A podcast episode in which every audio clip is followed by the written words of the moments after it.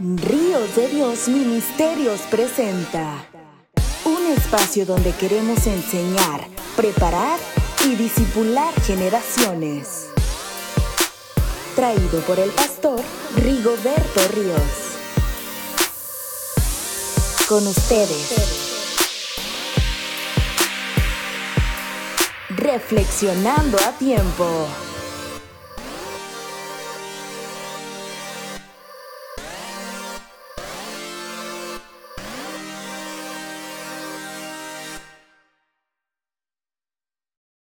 Hola mis estimados amigos, nuevamente continuamos, continuamos con el tema de las armas de nuestra milicia, que no son carnales, sino poderosas en Dios.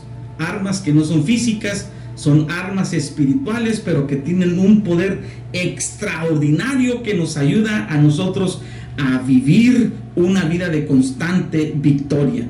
Y en la entrega pasada estuvimos platicando acerca de la tercer arma que es nuestra fe.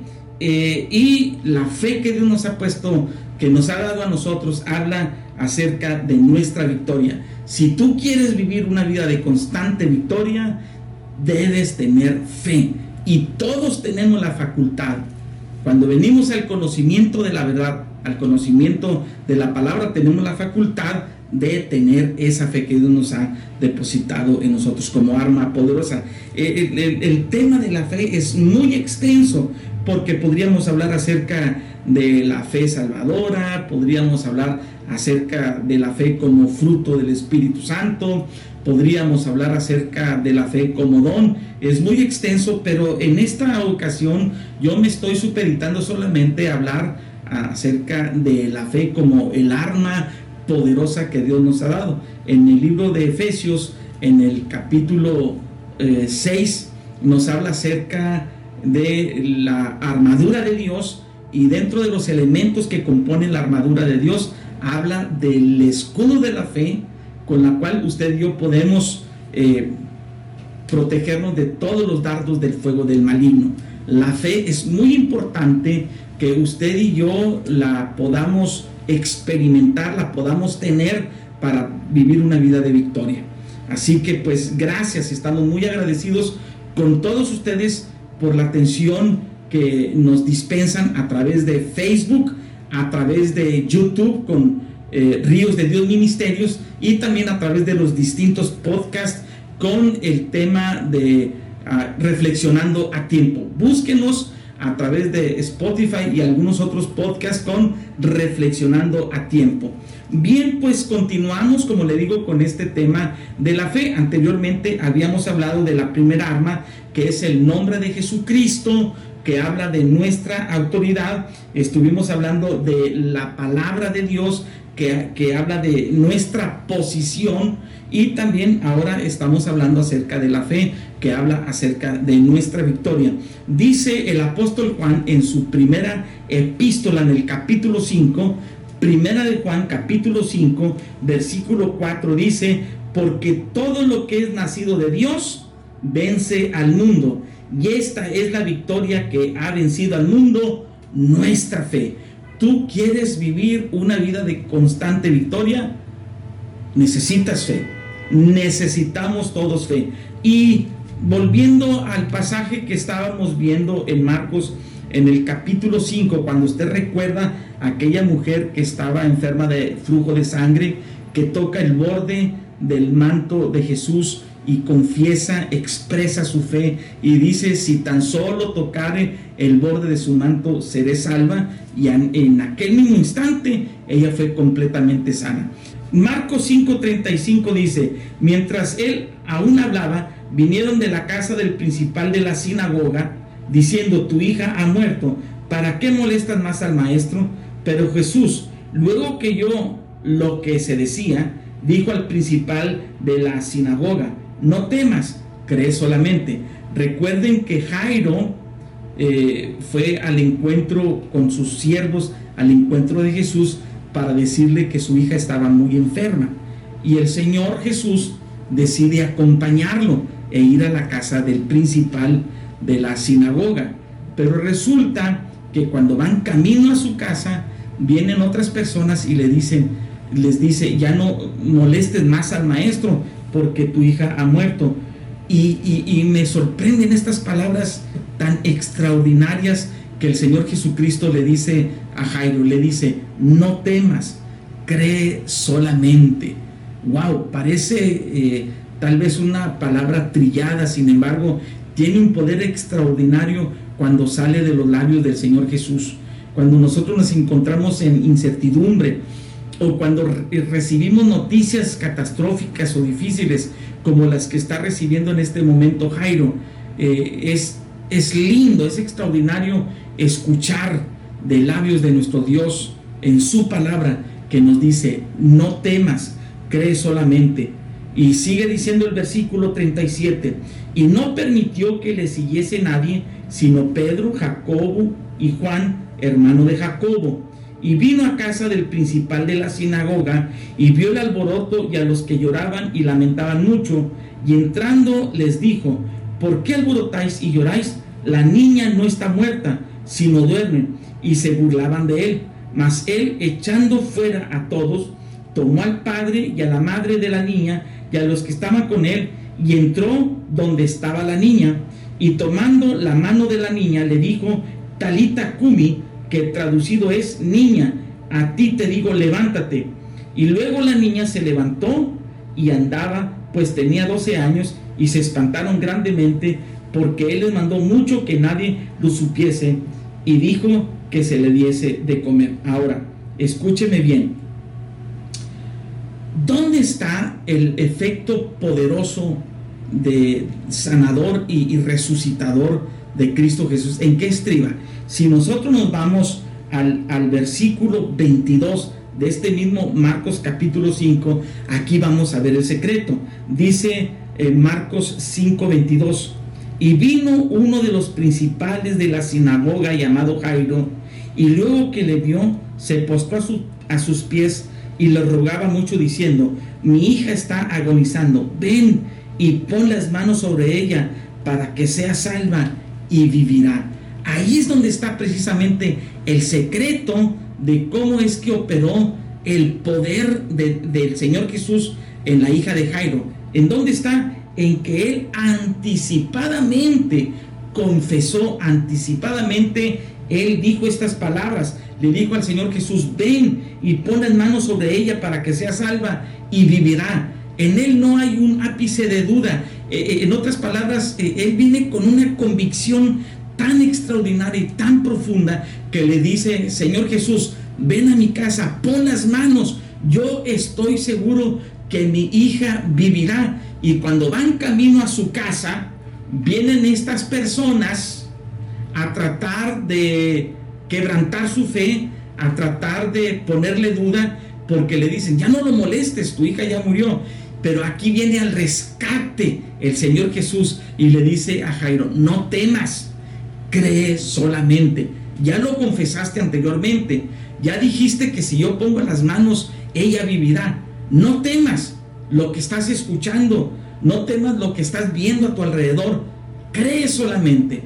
Cuando tú y yo caminamos con seguridad, con confianza y con fe en el Señor, tú y yo tenemos la certeza de salir adelante en grande victoria. Ahora quiero referirles por último lo que nos dice en Hechos en el capítulo 12.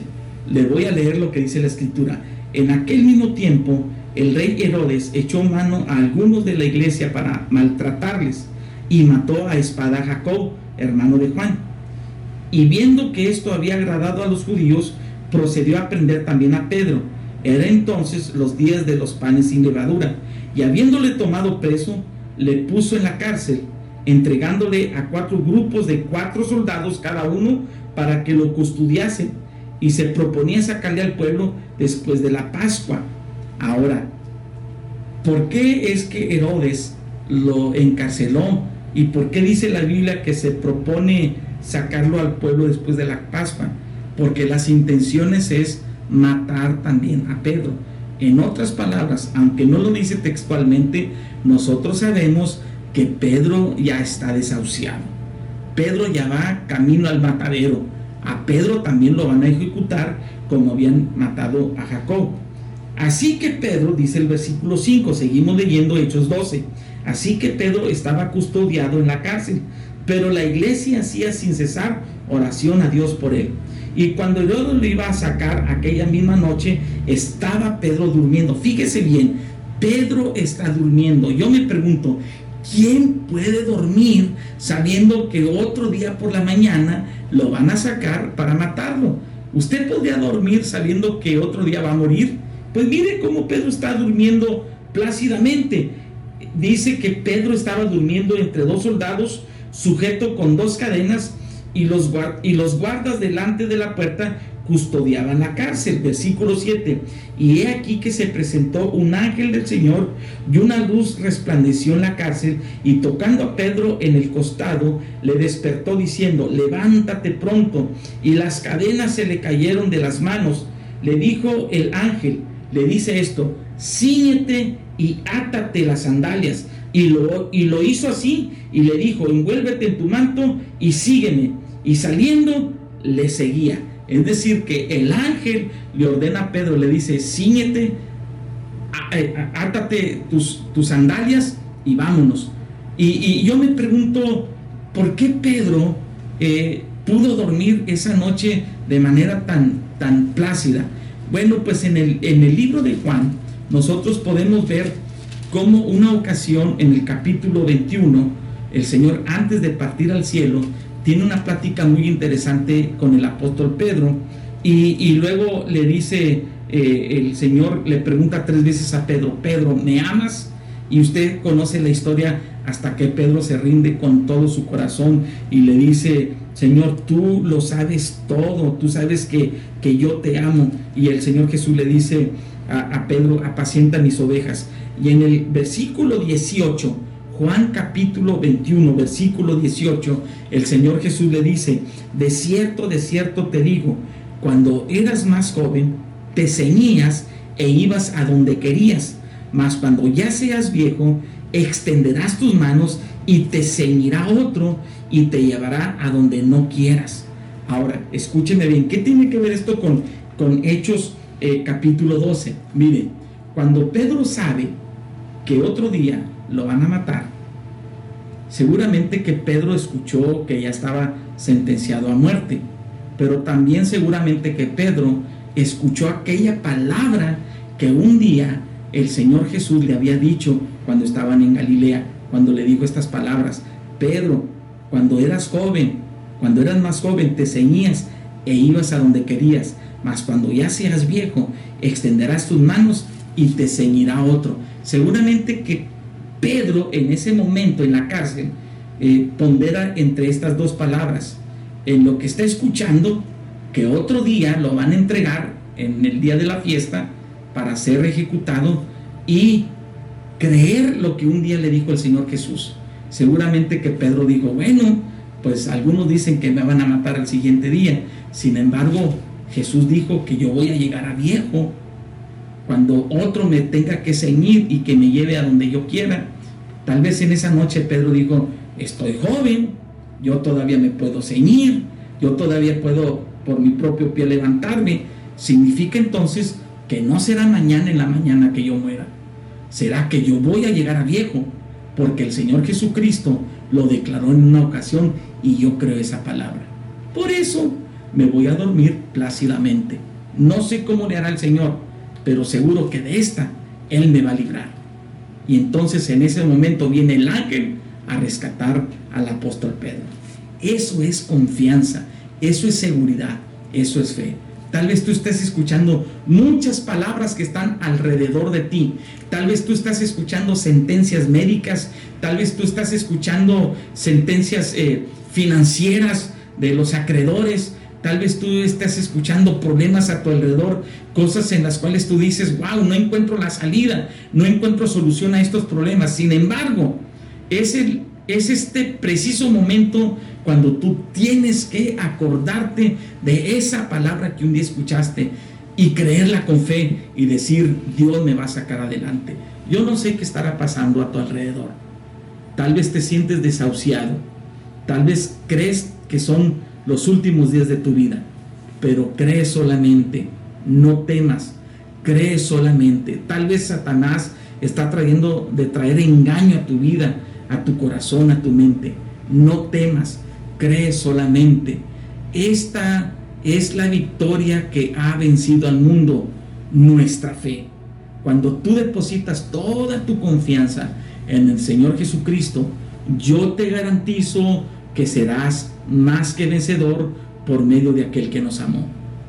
Padre, yo te doy gracias en este momento por esta oportunidad que me das de compartir tu palabra.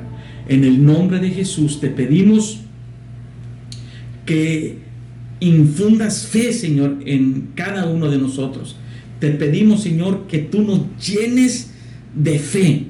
Necesitamos creer en ti, necesitamos, Señor, estar convencidos en tu palabra. Necesitamos tener convicción y necesitamos tener certidumbre de lo que tú de lo que, que tú dices es verdad, Señor. En el nombre de Jesús, te pido en el nombre de Jesús ahora mismo, sana toda enfermedad y dolencia. Ven a traer paz y seguridad y confianza en aquellos que están viviendo tiempos turbulentos. En estos momentos yo te pido que tú bendigas a cada uno de los que están atentos a este mensaje. En el nombre de Jesucristo. Amén. Muchas gracias y nos vemos en la próxima entrega. Bendiciones.